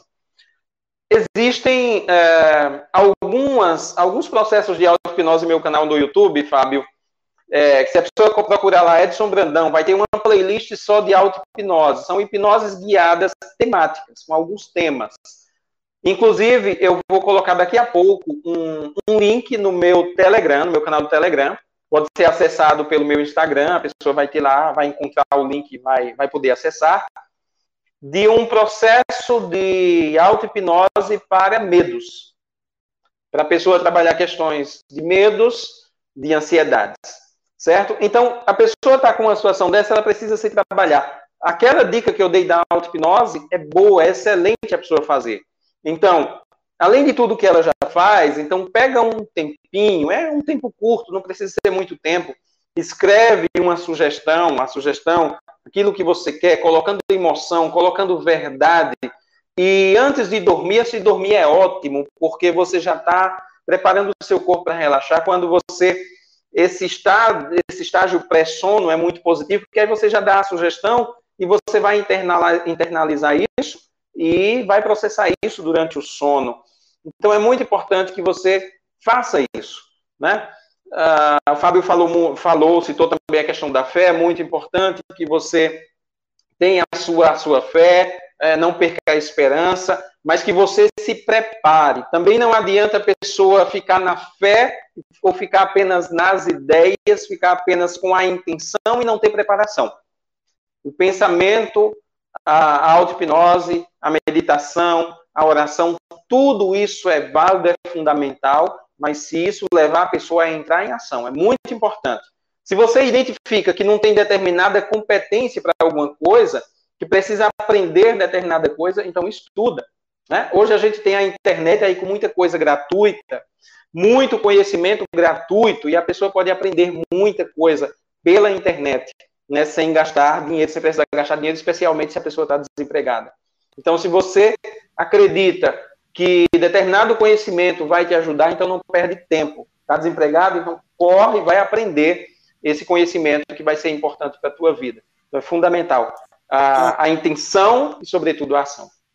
O cara acabou de fechar a empresa ou está prestes a fechar a empresa, tá, Edson? É, a hipnose pode ajudar essa pessoa a entender qual é o foco dela para onde ela deve é, colocar a sua atenção, como ela pode sair dessa situação. O cara está nesse momento de crise aí, fechando e abrindo o comércio toda hora. O cara está passando, tá nesse momento, está pensando se fecha ou se não fecha a empresa. Vale a pena para ele, nesse momento, procurar uma, um, um tratamento de hipnose? Olha, se a questão dele é, for muito emocional, se a pessoa tiver abalada emocionalmente, é, aí ela precisa de uma terapia. Mas se a questão é mesmo mais uma questão de a pessoa não sabe uh, o que fazer, está meio perdida, de repente um processo de coaching seja melhor para ela, ou de repente uma psicoterapia seja melhor para ela, porque a hipnose também não é uma panaceia, não vai resolver todos os problemas do mundo, né? Mas tem situações que às vezes um processo de coaching funciona muito melhor para a pessoa. Ou tem situações que uma psicoterapia funciona muito melhor para a pessoa. Agora, se a pessoa tem um grande sofrimento emocional, se a pessoa tem um bloqueio, se ela sente que tem um bloqueio, que as emoções estão travando ela, aí sim a hipnoterapia pode ajudá-la. Olha só que bacana. É isso que, por isso que eu digo para vocês que aqui não tem blá blá blá, não tem é, é, venda venda. Aqui o objetivo é realmente trabalhar você para que você possa crescer. Eu só trago realmente profissionais que podem lhe ajudar. O Edson acabou de dizer, para essa situação é melhor isso, isso, isso. Pontuou situações da qual você. Isso se chama integridade, né? Respeito a você. Ele não vai chegar aqui e dizer assim, ah, hipnose é a cura de tudo. Não. É, tem isso, isso e isso aqui que a gente pode trabalhar. Para essa situação, tem aqui o coach, tem isso aqui, isso aqui. Muito bacana, Edson. Parabéns pela integridade. Não poderia esperar menos do, disso do que não poderia esperar menos de você, certo? Agora, Edson, para quem está num nível de ansiedade gigantesco, por, ampliado por conta da pandemia, e pior, essa ansiedade desencadeou uma compulsão alimentar e para outros ele virou uma caipora no cigarro, né? É, a hipnose pode ajudar? Perfeitamente, sem dúvida. Uma das, das terapias mais indicadas para esses casos, inclusive. Porque assim, Fábio, é, compulsão alimentar, né? Às vezes a pessoa assim, às vezes a pessoa faz um monte de dieta, um monte de loucura, mas ela não consegue sair daquilo. Mas ela não sai por quê? Porque não é simplesmente um vício, não é simplesmente uma compulsão toda compulsão ela tem um impacto emocional fortíssimo que sustenta. Todo vício também tem um componente emocional que sustenta, não é apenas a química. Tem questão emocional envolvida. Então, se tem uma questão emocional envolvida, a hipnoterapia vai ajudar, sim, pode ajudar muito. Muito mesmo. Eu já tratei casos de compulsão alimentar, tem alguns depoimentos, tanto nas, avaliações que as pessoas deixam no Google, é, como também vídeo. Tem uma pessoa aqui de Maceió, inclusive, da UFAO, que fez, passou pelo processo e tem um depoimento dela falando sobre a questão dela da compulsão alimentar e da ansiedade. Se tem um componente forte emocional, pode ter certeza, tem que fazer terapia, preciso fazer terapia. E a hipnoterapia vai ser muito, muito útil nessas situações. Acabei de colocar o link do canal do Edson, tá? Para vocês já conhecerem. Acabando aqui, vocês já podem conhecer o canal do Edson. Acabei de colocar aqui nos comentários, tá? Tanto no Twitch, na Twitter e também no YouTube. Só não coloquei no Facebook porque, como eu estou numa plataforma multistream, o Facebook não permite que eu jogue os comentários lá, tá? Mas depois eu posso colocar também, beleza? E também vocês podem voltar aqui no meu canal, que eu, eu coloquei uma postagem na aba comunidade e eu mencionei o Edson lá. Então, e é muito fácil, tá? Você digitou Edson Brandão, hipnoterapeuta, já cai direto no canal dele, entendeu? Então é muito fácil para você conhecer. Tem várias playlists lá é, legais que você pode acompanhar, é, que o Edson pode trazer para você aí mais conhecimento, certo? Então vale super a pena. Edson Brandão, hipnoterapeuta. Deixa eu vou até fazer uma coisa aqui. E eu vou fazer com todos os outros, os outros nossos baseado no que eu estou fazendo agora, eu vou fazer com todos os outros, tá? Para ninguém ficar com ciúme. Vamos lá. Tá aqui, eu estou aqui no canal do Edson, tá? Edson Brandão, é esse aqui o canal. Então, quem tiver canal, vou mostrar o canal de todo mundo. Tá aqui, vários, vários, auto-hipnose, tem várias aqui. Vocês estão vendo aí, né? Auto-hipnose. Edson, você me fala se você tá vendo aí também. Ah, não, tô vendo não. Tá vendo não, né? Deixa eu só não. pegar aqui. Ah, tá. Não estava compartilhando. Foi mal. Agora tá, tá aparecendo. Pronto, Pronto tá, aqui, tá, tá, aqui o canal do Edson. Vocês podem ver que Edson Brandão, muito fácil. Eu digitei só Edson Brandão hipnoterapeuta, já apareceu aqui, tá aqui o canal dele. Você já vai aqui, vem aqui no botãozinho, ó, inscrever-se. Pá! Vem aqui ativa o sininho, ó. Todas. Pronto, aí você não vai perder um só vídeo do Edson, tá aqui a playlist de auto-hipnose, beleza? Então tá feita aí a divulgação para você conhecer o canal do Edson também, beleza?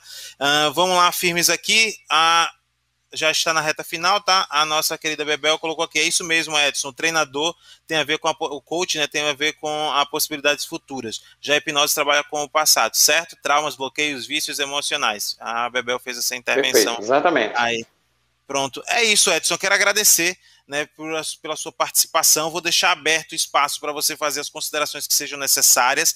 Lembrando que o Edson é hipnoterapeuta e ele faz atendimento é, físico aqui em Maceió, faz também em Aracaju, né, em São Paulo, em Palmeira dos Índios. Me corrija se eu estiver dizendo alguma coisa errada, tá, Edson? A gente está em, em, pandemia. Eu não sei uhum. se você está fazendo também é, atendimento uh, virtual. Você fica à vontade para poder fazer divulgação de todas as suas redes sociais, é, site, tudo que você tiver, e as considerações finais a respeito dessa sua participação hoje aqui, algum ponto que tenha ficado é, faltando esclarecer, alguma coisa que você acha necessária trazer para o público. Primeiro, Fábio, eu quero te agradecer tá, por esse, essa conversa, foi muito, muito válida, muito boa. Agradecer a participação de todas as pessoas, né, bastante perguntas, comentários, essa participação é muito boa, enriquece né, a nossa conversa. E agradecer a oportunidade de estar trazendo esse conteúdo, porque muitas pessoas ainda não conhecem a hipnoterapia ou têm ainda preconceitos em relação à hipnose, porque desconhecem essa ferramenta tão importante que tem ajudado tantas pessoas hoje em dia. É, eu atendo hoje em Maceió, aqui no Harmony Trade Center, atendo em Palmeira dos Índios, Arapiraca e estou tentando voltar a Caju. Digo tentando porque depois da pandemia ficou bem complicado, eu ainda não consegui retornar, certo? Mas é, os locais que eu estou atendendo agora são Palmeira dos Índios, Arapiraca e Maceió. Esses três lugares eu atendo, não estou mais atendendo em São Paulo também, certo? O atendimento online eu não estou fazendo, eu faço apenas o primeiro atendimento, que é a consulta de primeiro contato, que é uma conversa, uma avaliação, esse eu faço. Mas como o meu processo ele é muito emocional, ele envolve muita catarse, muita emoção, é complicado fazer isso online, Fábio. Tem alguns processos de hipnose que são feitos, como os processos de auto-hipnose que a gente faz aqui no YouTube, coloca, assim, é, é dá para fazer. Mas o meu processo ele é um processo muito intenso. Então, fazer isso online chega a ser até um pouquinho perigoso no sentido de que às vezes a conexão cai e a pessoa fica lá sozinha é, numa é catarse emocional. É, é então, verdade. tem essas questões. Tá? E por isso eu não, não. Vou fazer uma brincadeira, tá? Eu não posso perder a piada. Eu vou fazer, fazer uma brincadeira com todo é. respeito. O cara tá lá vendo mamãe. É. Aí, aí, a internet Pronto, cai. caiu. Aí, aí ela pronto, fica lá perdida, né? Mamãe, cadê tu, mamãe? Pois é, além disso, tem, tem diversas questões, né? Enfim, é complicado. E a gente do lado, a gente tá com apoio, a gente tá ali. É, a gente, às vezes, é, a pessoa tá tão envolvida assim na emoção que às vezes a gente tem que segurar a cadeira, porque a pessoa está ali se debatendo de emoção. Então, tem essas questões. Existem processos, repito, que dá para fazer. Quem trabalha mais numa linha ericksoniana, que é mais de sugestão, é mais de, de, metáfora, é uma coisa mais indireta, tranquila. Mas o meu processo ele é muito mais intenso, mais emocional. Eu só faço a primeira consulta, porque aí a pessoa já vem direto para o tratamento. Uh, quando, especialmente quando a pessoa vem de fora, de outras cidades, aí sim a gente faz esse processo assim. Eu não, me, eu não consigo controlar o meu espírito brincalhão, não, não leve a mal. É, Mas é, perfeito, foi perfeito a sua, a sua colocação. Quem, quem, não pode fazer hipnose, quem não pode passar pelo processo de hipnose, por favor? Olha, tem algumas situações. Primeiro, se a pessoa não tem perfeita comunicação, se ela não entende, se não se comunica bem, como um autista, não vai rolar. Tá? É, ou a pessoa no estágio avançado de Alzheimer também, não dá certo. Ou a pessoa que está em surtos psicóticos, esquizofrênico em surto, não dá certo. Certo? Tem algumas limitações. Mas tirando esses casos. cansado de depressão, onde a pessoa se isola e não consegue mais falar mais nada, também não, né? Não. Se a pessoa não fala, se ela não, não sai de casa de jeito nenhum, se ela não quer, também não dá, porque a premissa é a pessoa precisa querer. Ela precisa se engajar com o processo. Não ter esse engajamento, não dá certo. E, e, no caso, existem, existe alguém ou pessoas que fazem hipnose para pessoas surdas mudas? Ou você tem ciência disso que tenha facilidade, tenha sido facilitada a hipnose para já tenha seja hipnose acessível? É uma pergunta realmente sincera. Existe, existe. É raro, tá? Mas existe sim, é possível. Porque dá para fazer a hipnose com a pessoa com o olho aberto. Por incrível que pareça, dá. A gente prefere fazer com o olho fechado, né? Trazer a atenção toda. Mas é possível sim fazer. Tá? tá Tem pessoas que se especializam nisso para trabalhar com esse público. Dá para fazer sim. Interessante. E para ser hipnoterapeuta, o que é que a pessoa precisa fazer? Primeiro, é, a pessoa precisa ser muito empática e gostar de querer ajudar as pessoas, tá? Gostar é, de gente, né? Isso. Se a pessoa for só porque, ah, eu vou ganhar dinheiro e, enfim, não vá. Primeira coisa é você gostar, porque você vai lidar com dores e dores muito profundas das pessoas. Assim, a gente lida com sofrimento o tempo todo e é muito, muito sofrimento. Tá? Como é que você então, faz para se desligar, não se apegar a uma situação muito intensa? Assim como a gente faz essa pergunta para médicos, né, com pessoas na UTI, como não não acabar entrando né, na, naquela história? Você tem que se blindar bem, hein? É, primeiro que a pessoa está hipnotizada e a gente se hipnotiza junto. O terapeuta vai junto, vai embora. Então, assim, tem momentos que a gente se emociona, porque a dor é tão grande que não tem como a gente não ter empatia se emocionar. Então, às vezes a gente chora. Às vezes vem uma lágrima, assim a gente disfarça, a pessoa está de olho fechado, não está vendo, né? A gente dá uma disfarçada. Isso é inevitável. Não, não, não, vez ou outra isso acontece, né? A gente se compadece da dor do outro. Mas a gente precisa se trabalhar e a gente de vez em quando faz terapia. Tem que estar fazendo terapia também. É fundamental que a gente faça terapia, porque a gente lida com dores e dores muito profundas. E muitas vezes, Fábio, chega uma pessoa que a dor dela é a mesma nossa. Então, se eu não faço terapia, se eu não estiver fazendo terapia naquela hora, eu me travo e eu não consigo ajudar a pessoa. É fundamental excelente, excelente que o terapeuta faça isso. É. Então, assim como o psicólogo precisa também passar por terapia com outro psicólogo, assim como o coach precisa de outro coach, o, o hipnoterapeuta também precisa estar passando por terapia para poder é, não ficar de, dependente só de si, né? Muito interessante isso. Isso, muito embora a gente consegue fazer auto-hipnose, autoterapia, Sim. mas é fundamental que quando a gente percebe que a dor tá, opa, tá chegando uma coisa aqui estranha, a gente vai, busca um terapeuta, um colega para fazer, porque a gente também precisa estar bem para ajudar as outras pessoas. Isso é fundamental. E, como eu disse, são dores muito profundas. Ali a gente tem um ser humano cheio de dor, Então, as pessoas chegam assim, muitas vezes desesperadas, porque elas já passaram por processos longos de tratamentos que, infelizmente, não deram resultados. Acontece muito. A pessoa toma remédio há anos e muda de remédio, toma um não dá certo, aí toma outro, piora e muda, porque tem muito isso de se adaptar a uma medicação ou não. E ela passa por processos assim, e às vezes vai para uma terapia, não se deu muito bem, aí desistiu, essas coisas assim. Então a pessoa chega muito sofrida. Então, para trabalhar com terapia, seja o psicólogo, seja qualquer terapeuta, precisa ter muito isso, né? Ela precisa ter compaixão pela dor do outro, ela precisa ter empatia, ela precisa saber lidar com isso, porque senão a pessoa também vai adoecer e não vai conseguir ajudar as outras pessoas. Acredito que é importante para a gente fechar aqui o nosso bate-papo, porque senão, senão eu vou até meia-noite, mas a gente marca outro dia, outro papo fora da semana seja livre, porque eu realmente me interesso por esse assunto, acho que é super interessante. É, quero, gostaria de bater um outro papo mais livremente com você é, sobre, uh, sobre os atendimentos, né, sobre as pessoas, sobre casos, trazer assim, sem nomes, obviamente, Sim, situações claro, claro. acho que é super interessante, porque as pessoas acabam uh, vendo na similaridade, né? Situações que você traz, ela diz, poxa, eu também passo por isso tal, e as pessoas acabam se encontrando naquilo ali. Mas para não ficar muito extenso, é o domingo, né?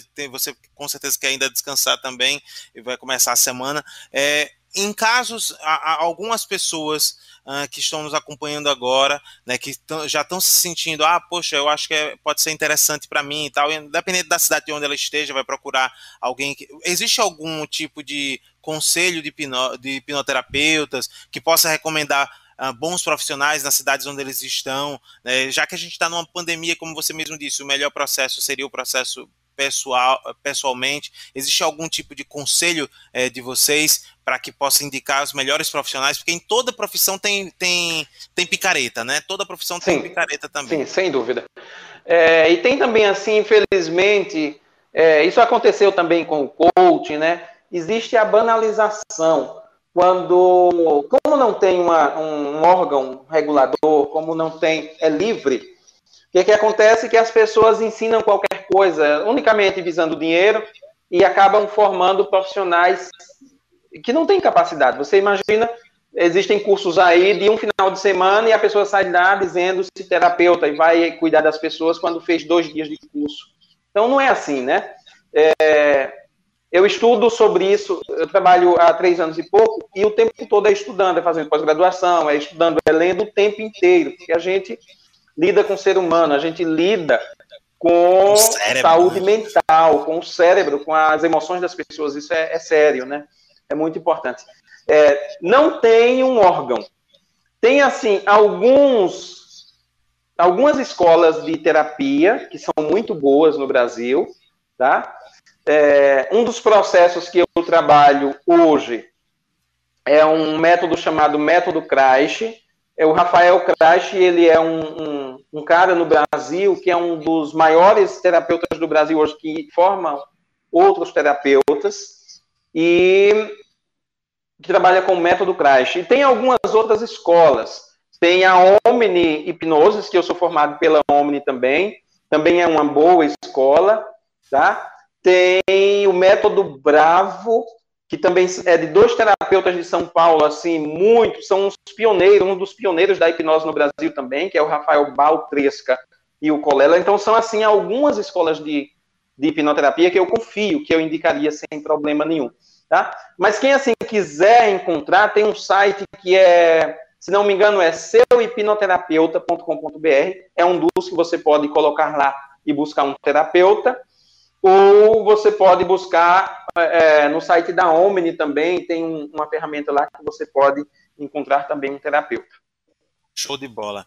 É importante a gente trazer essas informações, né? Porque como a gente lida com o mundo todo, né? A internet tem pessoas em cada, um, cada lugar, é, para que as pessoas possam procurar bons profissionais de fato e não venham a ser aí é, ludibriadas, né? É, é. Como tem gente que às vezes vai para terapia, eu conheço, tem pessoas na minha família, já foi para psicólogo e diz assim: não, não, não gosto de um negócio de psicólogo, não. Aí, mas por que você não gostou? Não, eu fui psicólogo, não gostei, não. Foi assim, assim viveu uma situação é, ruim. Exatamente. E aí já replica como se fosse todas as, todas as terapias fossem iguais. E não é desse jeito. né? Existem pessoas e pessoas, como você disse, existem linhas, existem linhas de trabalho também que você pode se acentuar uma linha e pode não se acentuar a outra linha e por aí vai. Então fica aí a, a sugestão. Vai seguir o Edson Brandão no, no Instagram. Qual é o, o Instagram, Edson? É edsonbrandão.life. EdsonBrandão.life. No, no YouTube, Edson Brandão. Basta digitar Edson Brandão hipnoterapeuta que você vai encontrar lá também. Já mostrei agora há pouco. Tem algum site, alguma situação para as pessoas Tem o meu site também, edsonbrandão.life uh, também. A terminação é essa mesmo, life, ponto life, edsonbrandão.life. Alguma outra consideração? Fica à vontade, Edson. Ah, ainda sobre os terapeutas, eu, o que eu indico para as pessoas é, vão, vai procurar, quer um terapeuta, então investiga sobre ele, né? Procura, uh, vai no Instagram dele, vê se ele tem depoimentos, vídeos de pessoas falando de resultados. Isso é fundamental. Se a pessoa tem muito resultado, vai no Google, coloca o nome do terapeuta, vê se ele tem bastante avaliação positiva, o que, é que as pessoas estão dizendo dele. Então, para qualquer é, serviço que você vai buscar, você tem essas ferramentas hoje, né? Então é muito importante, eu disse, que você se identifique com o terapeuta, tá? Também não vá só porque ele tem muito resultado, mas busque o terapeuta pela identificação, veja se você se conecta com ele. Então, se você se conecta com o terapeuta, aí sim, busca sobre ele, se ele tem resultados, vê as avaliações dele, que isso é, é, fundamental. Um grande abraço, gente. Valeu, foi muito bom participar junto com vocês e o Edson deu show. Segue ele nas redes sociais dele, segue ele também no site dele, vai lá, acompanha tudo, conhece o trabalho do Edson, que com certeza você vai gostar, tá bom? Eu amo vocês. Fui.